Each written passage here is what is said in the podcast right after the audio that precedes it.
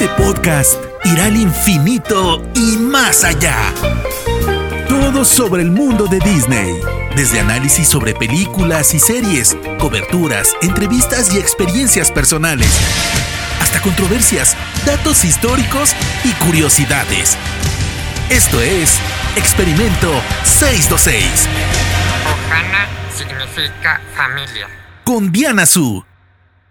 3, 2, 1. Bienvenidos al episodio número 42 de Experimento 626, un podcast dedicado al universo de Disney. Yo soy Diana Su, me pueden encontrar en Twitter o en Instagram como arroba guion bajo Diana Su. Y no olviden usar el hashtag Experimento 626 para que nos comuniquemos. Muchísimas gracias por escucharme semana con semana. Además porque, como saben, estoy sacando un podcast especial dedicado a WandaVision y a las teorías y a los easter eggs y referencias de cada episodio. Así que gracias por estarme acompañando con todos estos episodios semana con semana. Aprovecho para invitarlos a que se suscriban a mi canal de YouTube, lo encuentran como Diana Su, para que ahí también encuentren todo mi contenido, mis entrevistas, unboxing, eh, los, los estrenos que presento los viernes y bueno, mi contenido en general. Y muchísimas gracias por el apoyo.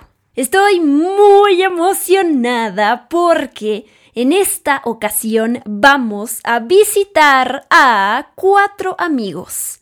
Cusco, Pacha, Isma y Krong. Y por supuesto casi estoy dejando fuera a las llamas. Me imagino que ya saben de qué estoy hablando. Vamos a conocer la historia de las locuras del emperador. Y Quiero preguntarles algo. ¿Ustedes sabían que hay una historia emocionante, por supuesto, pero a la vez muy problemática y desesperanzadora detrás de esta película? La verdad es que yo no lo sabía antes de grabar este podcast y todo lo que descubrí me pareció fascinante. Todo se los voy a platicar a continuación, así que pónganse cómodos y conozcan la historia de las locuras del emperador. Primero, hay que decir que esta película, que lleva el título en inglés de The Emperor's New Groove, no fue bien recibida en su momento, en el año 2000, eh, diciembre del año 2000, cuando estrenó. Pero con el paso del tiempo se ha ganado el cariño y el reconocimiento de mucha más gente. Tiene 85% por parte de la crítica y 83% de la audiencia en este sitio de Rotten Tomatoes. Me encantaría saber su opinión sobre esta película. La verdad es que a mí me gusta, me gusta bastante. La vi otra vez para este podcast y la verdad es que me la pasé muy bien, me divertí. Creo que es una película para describirla en pocas palabras como una película peculiar, irreverente, eh, divertida y al final de buen corazón. Hay una palabra que me gusta mucho en inglés que es wacky, que digamos que se traduciría como achiflada. Entonces creo que con esa palabra podría yo describir las locuras del emperador, una película chiflada. creo que a mí lo que me pasa con ella, me pasó en un principio y me sigue pasando, es que te tardas muchísimo tiempo en simpatizar con el protagonista, en realmente querer a Cusco. Y digo, lo entiendo, sé que el personaje tiene que ser arrogante y tiene que ser vanidoso y tiene que ser molesto justamente para que a lo largo de la película y de las aventuras que pasa y las enseñanzas de Pacha, pues este personaje eh, evolucione y, cambie su manera de ver el mundo. Pero la realidad es que esto tarda mucho tiempo, entonces sí es este tipo de personaje que aprendes a apreciar al final, pero que te cuesta trabajo digerirlo en el Inter. Afortunadamente tienes a otros personajes maravillosos, hay que destacar a Kronk y a Isma. ¡Qué bárbaro! Ellos son las verdaderas joyas de esta película. Estos personajes entrañables, una como villana y el otro como secuaz de una villana que tiene su humor tan peculiar que uh, podríamos decir que es medio tonto, medio bobo, pero creo que prefiero describirlo como una persona que es muy ingenua y que tiene buen corazón y que es un gran cocinero, hay que decirlo. Eh, me parecen maravillosos estos personajes. Pero bueno, vamos a recordar de qué se trata Las locuras del emperador. En esta comedia animada conocemos al vanidoso y arrogante emperador Cusco, que como ya les dije, la verdad es que cae bastante mal al principio. Hay dos cosas que pasan en su vida. Primero que nada, despide a Isma, que es esta consejera, que es la villana de la película, y en segundo lugar, para celebrar su cumpleaños, planea construir este parque acuático centro vacacional que se llama Cusco Topilla, que va a ser un regalo de él para él mismo. El problema es que quiere hacerlo en la cima de la montaña donde está la aldea de Pacha. Y obviamente le vale lo que los demás piensen y si se quedan sin, su, sin casa y si ya no pueden vivir ahí, a Cusco le vale todo y lo que le importa es que él pueda construir Cusco Topía. Mientras tanto, tenemos a Isma que acaba de ser despedida y entonces está tramando este plan diabólico para vengarse de Cusco y usurpar el trono. ¿Qué pasa? Ustedes recordarán, intenta asesinar a Cusco en la última cena que tiene con él antes de irse, pero el plan sale mal por culpa de Kronk, que ya dijimos es la mano derecha de Isma, y Cusco finalmente no muere, sino que se transforma mágicamente con una poción de Isma en una llama. Kronk intenta deshacerse de él, pero los planes no salen como querían y entonces, bueno, Cusco termina en la casa de Pacha ya transformado en llama y cuando Pacha descubre quién es el verdadero yo detrás de esta llama, es tan buena persona que se ofrece a ayudarlo a recuperar el trono, pero obviamente a cambio de que traslade su parque acuático a otra parte. Las locuras del emperador de Walt Disney Animation Studios, o en ese entonces en realidad se llamaba Walt Disney Feature Animation, estrenó un año y medio después de que terminara esta etapa conocida como el renacimiento de Disney, esta época que duró 10 años, eh, esta época de oro de la animación eh, de Disney que empieza con La Sirenita en 1989 y termina con Tarzán en 1999. Las locuras del emperador llegó en diciembre del año 2000. Y bueno, todo lo que ya no está dentro de estos años, el 89 y 99, pues es porque justamente hubo un declive para la compañía que después salieron adelante. Pero eso lo platicamos en otro momento. La película de Las locuras del emperador tuvo un presupuesto de aproximadamente 100 millones de dólares y terminó recaudando en la taquilla global 169 millones de dólares aproximadamente. Entonces, bueno, si hacemos las cuentas, podemos darnos cuenta, si hacemos las cuentas, podemos darnos cuenta que superó los costos de producción pero a comparación de la taquilla de la mayoría de las producciones de Disney Feature Animation que estrenaron en los 90, pues estos números no son muy buenos, son considerablemente menores en comparación y la verdad es que se consideran decepcionantes para la compañía, hay que decirlo. Hay que decir otra cosa también, a esta película se le, se le, compara con El Camino hacia el Dorado, que estrenó el mismo año, en el año 2000, pero en marzo, así que varios meses antes. Y esa sí que fue un fracaso porque costó 95 millones de dólares y recaudó 76 millones de dólares. Eh, como paréntesis, déjenme decirles, yo amo El Camino hacia el Dorado, de hecho quiero hacer un programa especial, pero bueno, será en mi canal de YouTube, ya que aquí solo hablamos de temas que tienen que ver con Disney, pero bueno, los invito a que lo chequen en algún momento. Regresando a nuestro tema de este podcast.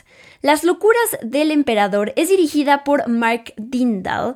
Eh, otras películas que ha dirigido son Cats Don't Dance, que fue antes de Las locuras del emperador, una película animada de Warner Bros. Animation que salió en 1997, Después de estas hizo Chicken Little y supuestamente, bueno, de acuerdo a IMDB, va a dirigir una nueva película de Garfield. Para que sepan un poquito más de él, él también trabajó en los efectos visuales de otras películas de Disney como El zorro y el sabueso, El caldero mágico, Oliver y su pandilla, La sirenita, entre otras.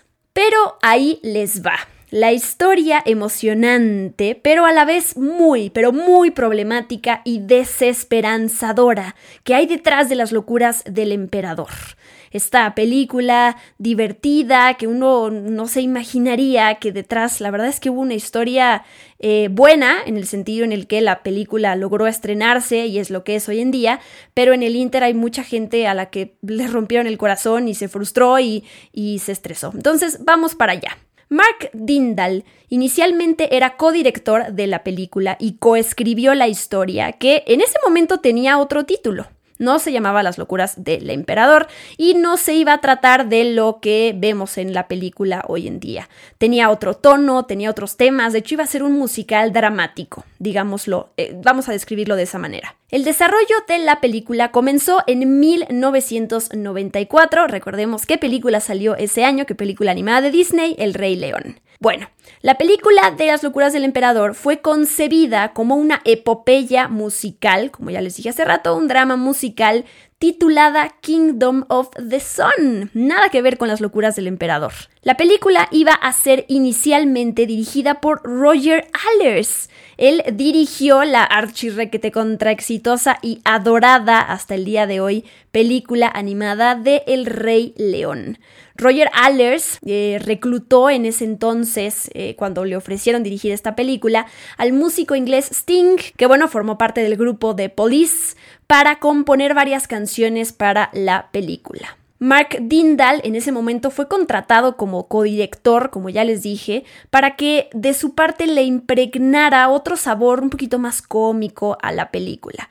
Como siempre sucede con las películas animadas, y bueno, como, como, cualquier película, durante la producción siempre se está pidiendo el feedback, retroalimentación de la gente alrededor para saber qué funciona, qué hay que quitar, eh, si se entiende la trama. Entonces, para las locuras del emperador, hubo varias proyecciones para mostrarle a otros creativos, justamente a otros creativos de la compañía, cómo iba el desarrollo de la película y saber qué mejorar. Pero eh, para resumirles todo, en esas funciones le fue bastante mal a, la película. Roger Allers tenía muchas diferencias creativas, además con Dindal, el, el codirector Mark Dindal, y además la producción estaba retrasada.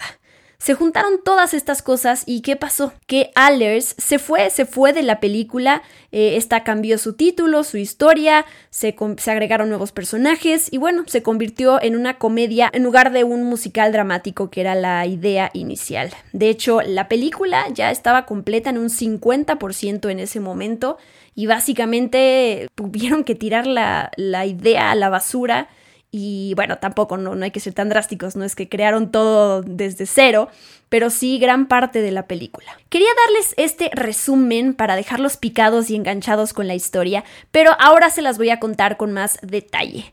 Hay un documental que se llama The Sweat Box que justamente presenta los problemas de producción que atravesó las locuras del emperador durante sus seis años de desarrollo.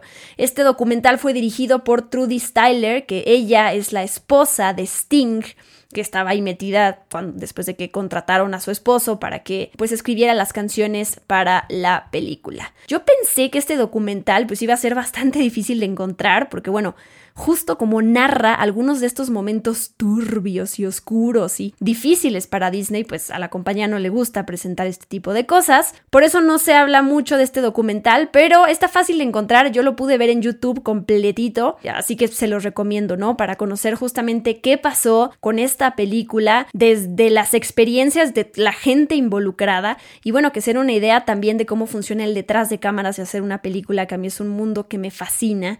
Así que bueno, se los recomiendo recomiendo. Nuevamente se llama The Sweat Box. Pero aquí les va un resumen. Como saben, a Sting lo llamó Roger Allers en 1997 para escribir canciones para una película animada que se iba a llamar The Kingdom of the Song. Sting estaba muy halagado con esto. Trabajar en una película de Disney, la verdad es que es un sueño para mucha gente, así que estaba muy emocionado. Ya les había dicho, Roger Allers había dirigido El Rey León, que estrenó en 1994, y después de eso le dijeron, oye, ¿qué tal si hacemos una película sobre la cultura de América del Sur? Bueno, alguna de ellas, porque hay muchísimas, y entonces Roger pensó en los incas y se dispuso junto con su equipo a desarrollar una película inspirada en el paisaje de Machu Picchu. De hecho, en el documental se muestran varios videos de cuando los creativos visitaron Perú para impregnarse de la cultura, de los paisajes y demás, como siempre lo hace Disney. Y bueno, son esas joyas de video, esos detrás de cámaras en donde los vemos a este equipo eh, en Perú. En el documental del cual les estoy hablando, de Sweatbox, se ve el logo de cómo se iba a llamar la película al principio, The Kingdom of the Sun, y es impresionante porque ves realmente la historia desarrollada con bocetos, incluso vemos a los actores grabar voces, o sea, sí tenían ya una película bastante avanzada que les terminaron tumbando. La historia que desarrollaron en ese momento iba a ser sobre Pacha, un personaje que tiene la idea de que siempre se puede encontrar la luz en cualquier situación, así que es un personaje bastante ad hoc para las historias de Disney. Cuando llega a la ciudad y lo ponen en una posición de líder, transforma ese lugar. En ese momento, David Space era la voz del joven emperador, que no se llamaba Cusco, se iba a llamar Manco. Owen Wilson era Pacha, este joven campesino que tenía un parecido sorprendente a Manco, al emperador. Si tú ves los bocetos, la verdad es que eran bastante similares. Y Eartha Kitt era Isma. ¿Qué pasaba en esta película que nunca vamos a llegar a ver? Manco iba a intercambiar vidas con Pacha, porque como ya les dije, eran bastante parecidos, pero Isma se entera y entonces convierte a Manco en una llama, que por cierto no hablaba, y hace que Pacha cumpla sus órdenes. ¿Qué más pasa? Pacha se enamora de Nina, que tenía la voz de Carla Gugino, que era la prometida del emperador, mientras que Manco, ya transformado en llama, aprende sobre ser humilde y se encuentra con una pastora de llamas que se llama Mata, que iba a ser la voz de, de Laura Prepon. Se iban a enamorar mientras tenían que detener los malvados planes de Isma y salvar al país de la oscuridad y bla bla bla. Por ahí iba la historia. De hecho, Michael Eisner les dijo que todos esos elementos eran perfectos para una película de Disney, todo pintaba muy bien. Y de hecho en el documental se ve cómo todos estaban entusiasmados por ver, cómo el proyecto iba cobrando vida. En el documental también vemos a Sting, escribió seis canciones al final para la película, una era sobre las llamas, otra era sobre el amor, de hecho también Isma tenía su propia canción que pueden escuchar porque forma parte de estas escenas de, las escenas borradas de las locuras del emperador. Sting cuenta en un momento que no se habían puesto de acuerdo en el guion de la película, entonces para escribir las canciones sí tuvo que hacerlo un poquito a ciegas, pero bueno, ahí estaban todos yendo para adelante. Un animador cuenta también que estaba muy entusiasmado de trabajar en el personaje de Isma porque él había trabajado en otros villanos como por ejemplo Scar, Jafar, eh, y Gastón, pero bueno, poder animar a una villana mujer era un sueño hecho realidad. Ah, y otra cosa que me encanta del documental, vemos las sesiones de grabación de Eartha Kitt, por ejemplo, que ya les dije que es la voz de Isma, que es, es maravillosa, está tan metida en el personaje que de repente cuando la ves grabar se le caen los audífonos de la cantidad de movimientos que hace con la cabeza y con sus manos, entonces se siente esa vibra positiva en general en el documental. Owen Wilson también aparece grabando la voz de Pacha en ese momento. Entonces, bueno, ¿Qué pasa? Llega ese momento de la función especial cuando tienen que mostrar el progreso que llevan con la película y están todos muy nerviosos. Porque obviamente es sano recibir retroalimentación, pero bueno, siempre uno espera que en general pues haya comentarios positivos. Entonces después de la función se reúnen todos a dar ideas y em, aquí lo que pasa es que se sientan en una mesa y, cada persona que está ahí, que invitaron, no sé, directores de otras películas en las que están trabajando, dan su, opinión de lo que vieron. Por cierto, los invito a que vean eh, la serie documental Mucho Más Allá, creando Frozen 2, que está en Disney Plus, que justo les, eh, les da una idea de cómo funciona esto en pues en, toda esta parte de, de, animación de Disney. A mí me encantó esa serie documental, luego la platicamos, pero bueno, se las recomiendo. Regresando a las locuras del emperador, por un lado, en estas juntas de después de las proyecciones, pues la gente que da su opinión de lo que vio en la película, primero tiene que ayudarles, tiene que dejar en claro qué es lo que no funciona, qué es lo que sí funciona, cómo se puede mejorar, pero también tiene que tener tacto para decirlo, porque al final le estás hablando a artistas, le estás hablando a artistas que dieron todo de sí, su corazón y su alma está puesta en, lo que llevan de la película, en los personajes que han creado, ¿no? Entonces, ¿qué pasa? Justamente lo que ya les dije hace rato. La mayoría de los comentarios fueron negativos, ya estaban con el tiempo encima, Roger tenía bastantes problemas con el codirector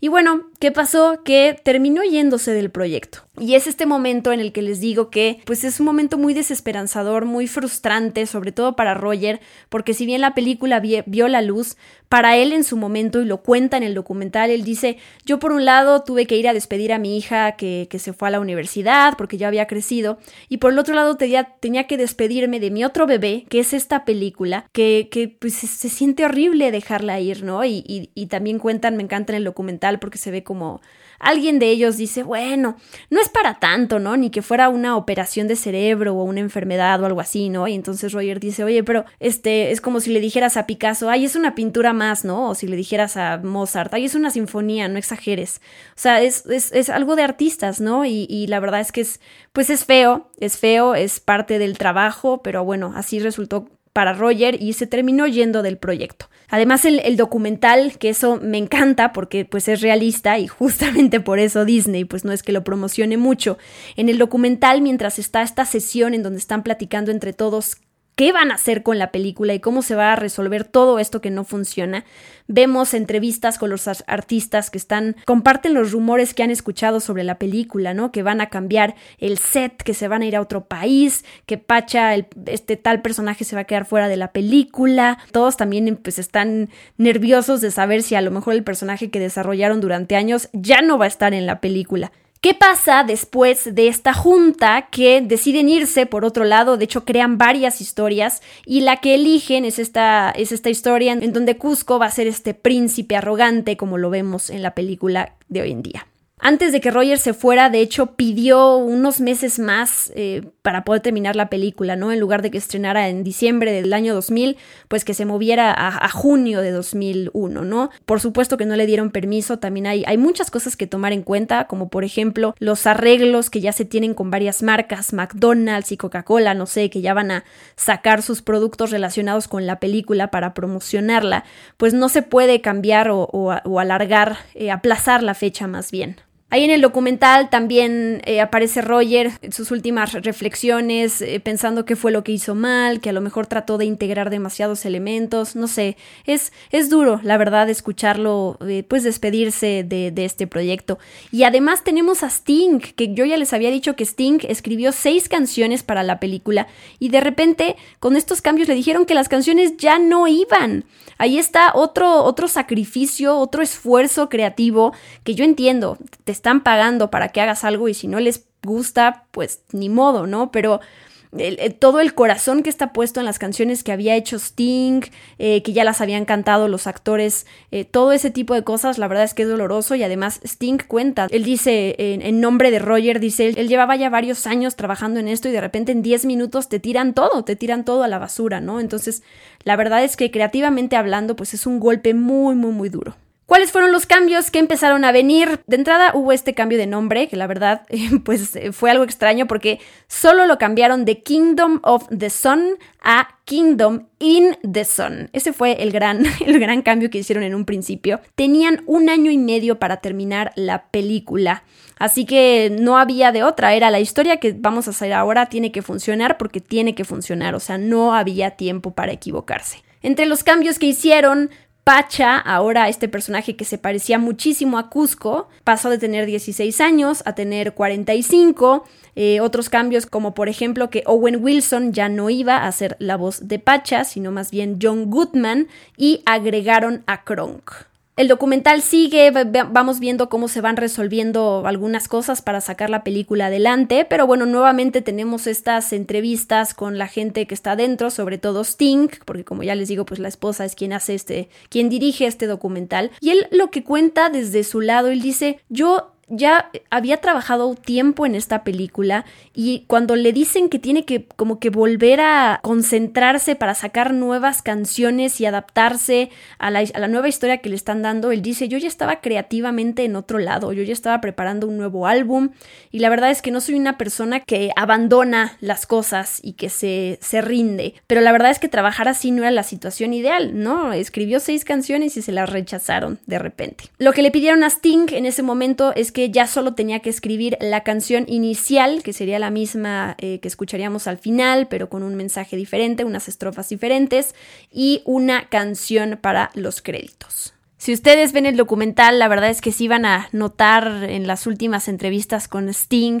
que sí se le ve desalentado, la verdad, y cansado, pero bueno, hizo su trabajo, escribió la canción que se escucha al principio de la película y la que finaliza, que termina cantando Tom Jones, y también escribió la canción para los créditos finales, que es My Funny Friend and Me, que no sé si la ubiquen, la voy a poner al final de este podcast, porque la verdad es una canción súper bonita, y sí me hubiera encantado escuchar las canciones de Sting junto con la historia de la, la película película. Algo más que les puedo contar del documental es que eh, Sting también influyó en el final de la película porque resulta que eh, después de todo lo que vive Cusco con Pacha, la lección que él aprende es, o, el, el, buen gesto que le hace a Pacha es, ok, no voy a poner mi centro vacacional en la montaña donde tú vives, sino que la voy a poner en la de al lado. Y entonces Sting les escribió una carta cuando pudo ver la película para opinar y decirles, oigan, esta es mi humilde opinión, yo creo que si Cusco, a partir de todo lo que vive, todavía quiere construir el centro vacacional, aunque sea en otra montaña, eso quiere decir que entonces no aprendió nada, ¿no? Entonces, por eso se, se recurrió a este final donde Cusco sí construye algo, pero lo hace de una manera, a una escala mucho más chiquita, e invita a todos para que puedan disfrutar las albercas y, y todo eso.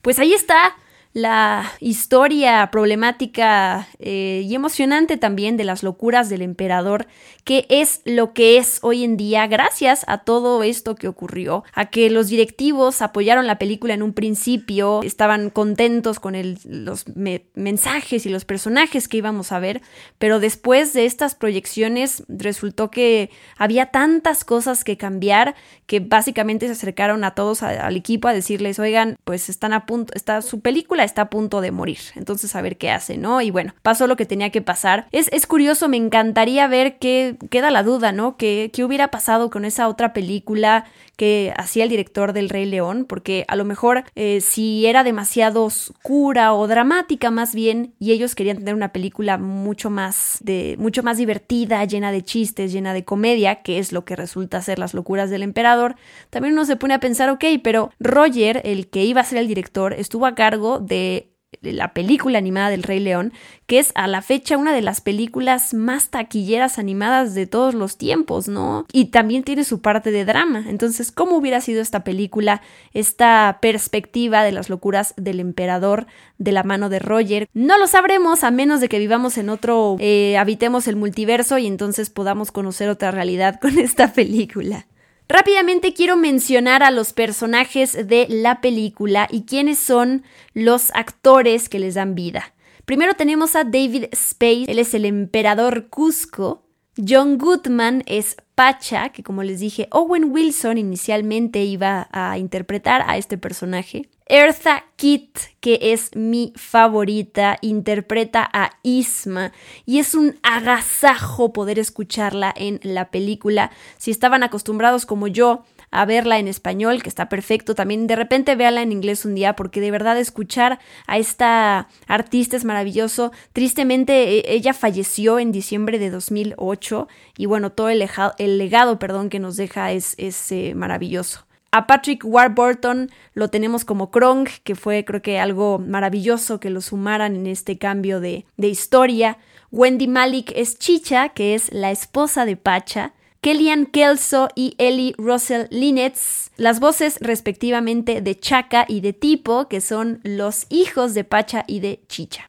Y antes de pasar a este momento donde les platico algunos datos curiosos de la película, quiero ponerles la canción inicial de Las locuras del emperador, que como ya les dije, la interpreta Tom Jones, que tiene un ritmazo. El otro día que volví a ver la película, la verdad es que, que, que, que quise ya agregarla a mi playlist de canciones de Disney porque no, no recordaba que me gustara tanto.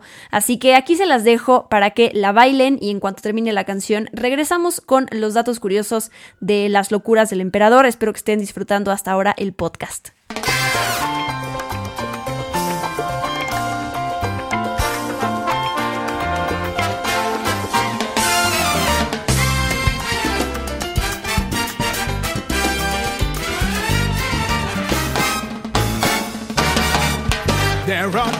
Despots and dictators, political manipulators. There are blue bloods with the intellects of fleas. There are kings and petty tyrants who are so lacking in refinements. They'd be better see this ringing from the tree. He was born and raised to rule. No one has ever been this cruel in a thousand years of aristocracy.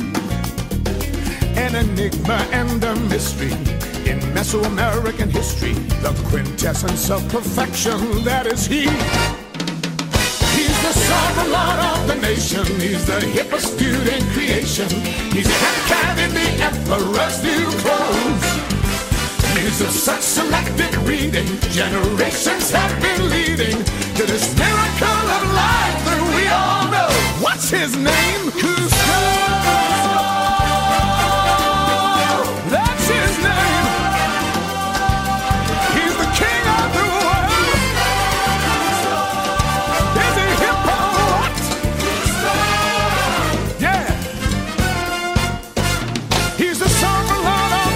He's the hippest cat in creation. He's the alpha, the omega, A to Z. And this perfect world will spin around his every little whim. Cause this perfect world begins and ends with what's his name? That's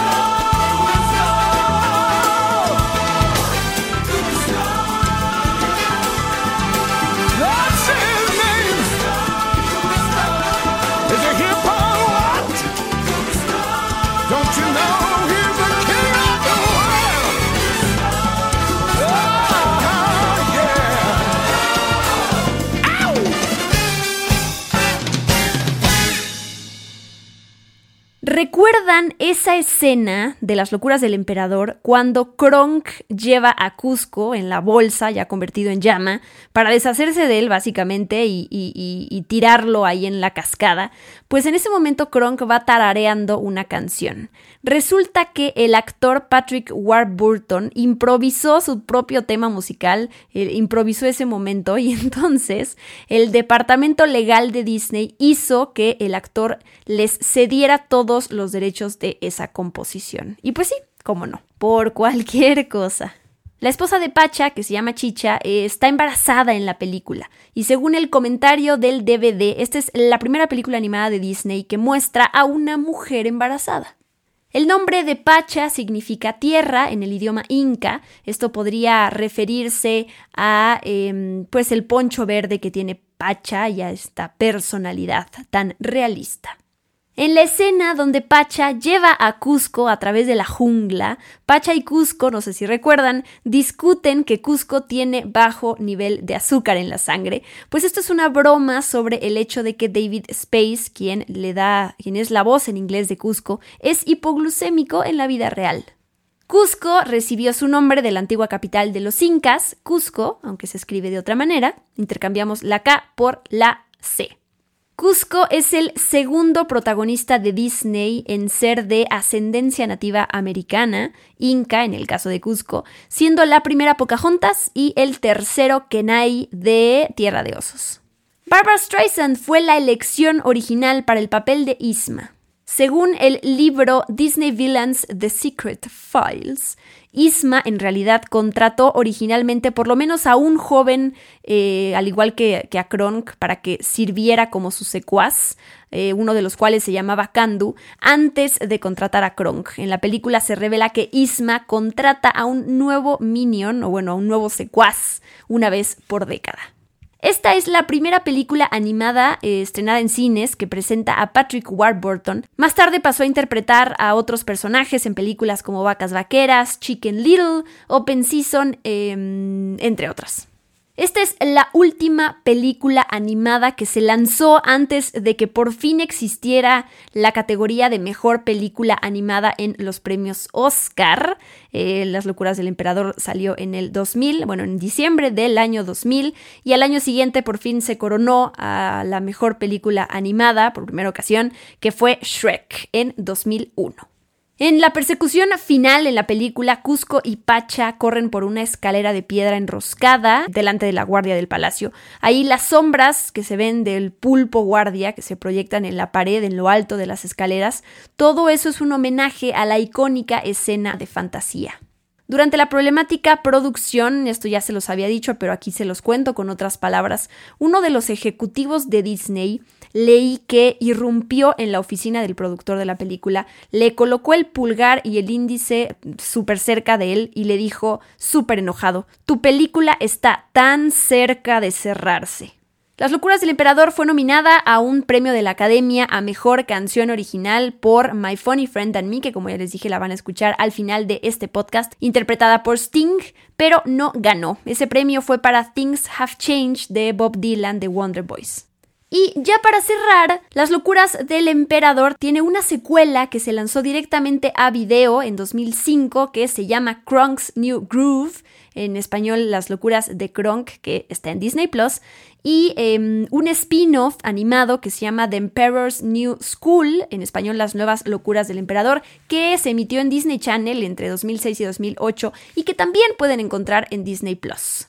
Kronk's New Groove, para que sepan, se centra en Kronk, eh, que prepara un plan para hacerse rico rápidamente para impresionar a su papá, pero las cosas no salen bien y se da cuenta que hay cosas más importantes en, la vida. Y Las nuevas locuras del emperador, que es una serie, ahí vemos a Cusco, este adolescente mimado que debe sobrevivir a las pruebas de la escuela pública Inca y aprobar todas sus materias para poder convertirse oficialmente en emperador. Su amiga Malina mantiene su actitud bajo control y obviamente aparece la increíble Isma que está habitualmente disfrazada como la directora AMSI, que bueno, es Isma al revés, y su compañero Kronk intentan asegurarse de que Cusco fracase. Y con eso terminamos este episodio especial dedicado a las locuras del emperador que pueden ver en la plataforma de Disney Plus. Ojalá eh, vuelvan a, ver esta película y disfruten este humor tan particular, humor negro, irreverente que hay y esta linda historia también de, de estos amigos y una villana y un secuaz impresionantes. Muchísimas gracias por acompañarme. Nos escuchamos la próxima semana con un nuevo episodio de Experimento 626. Recuerden que todos los episodios están disponibles en las plataformas donde subimos el podcast, Spotify, Apple Podcast, Google Podcast, iBooks, iHeartRadio, TuneIn y también en Amazon Music y básicamente en, en su plataforma favorita para escuchar podcast. Yo soy Diana Su y me despido con la canción que escribió Sting, que podemos escuchar en los créditos de Las locuras del emperador, My Funny Friend and Me, una canción hermosa. Bye-bye!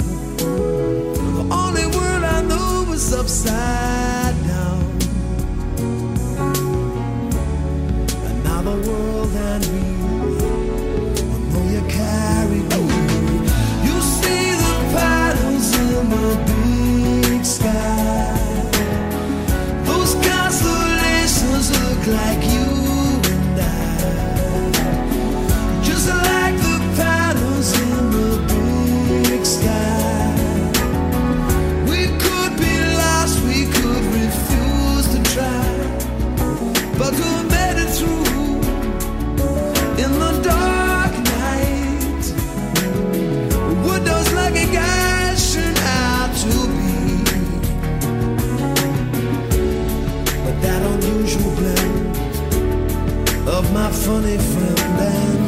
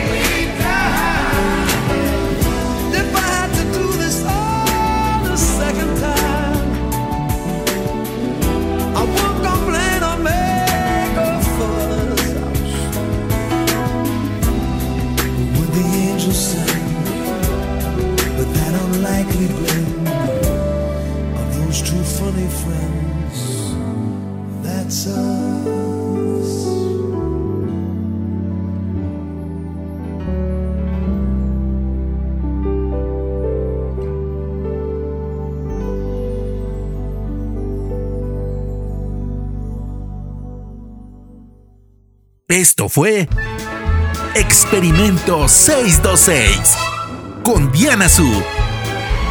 Gracias por acompañarnos. Los esperamos en el próximo episodio. Hakuna Matata.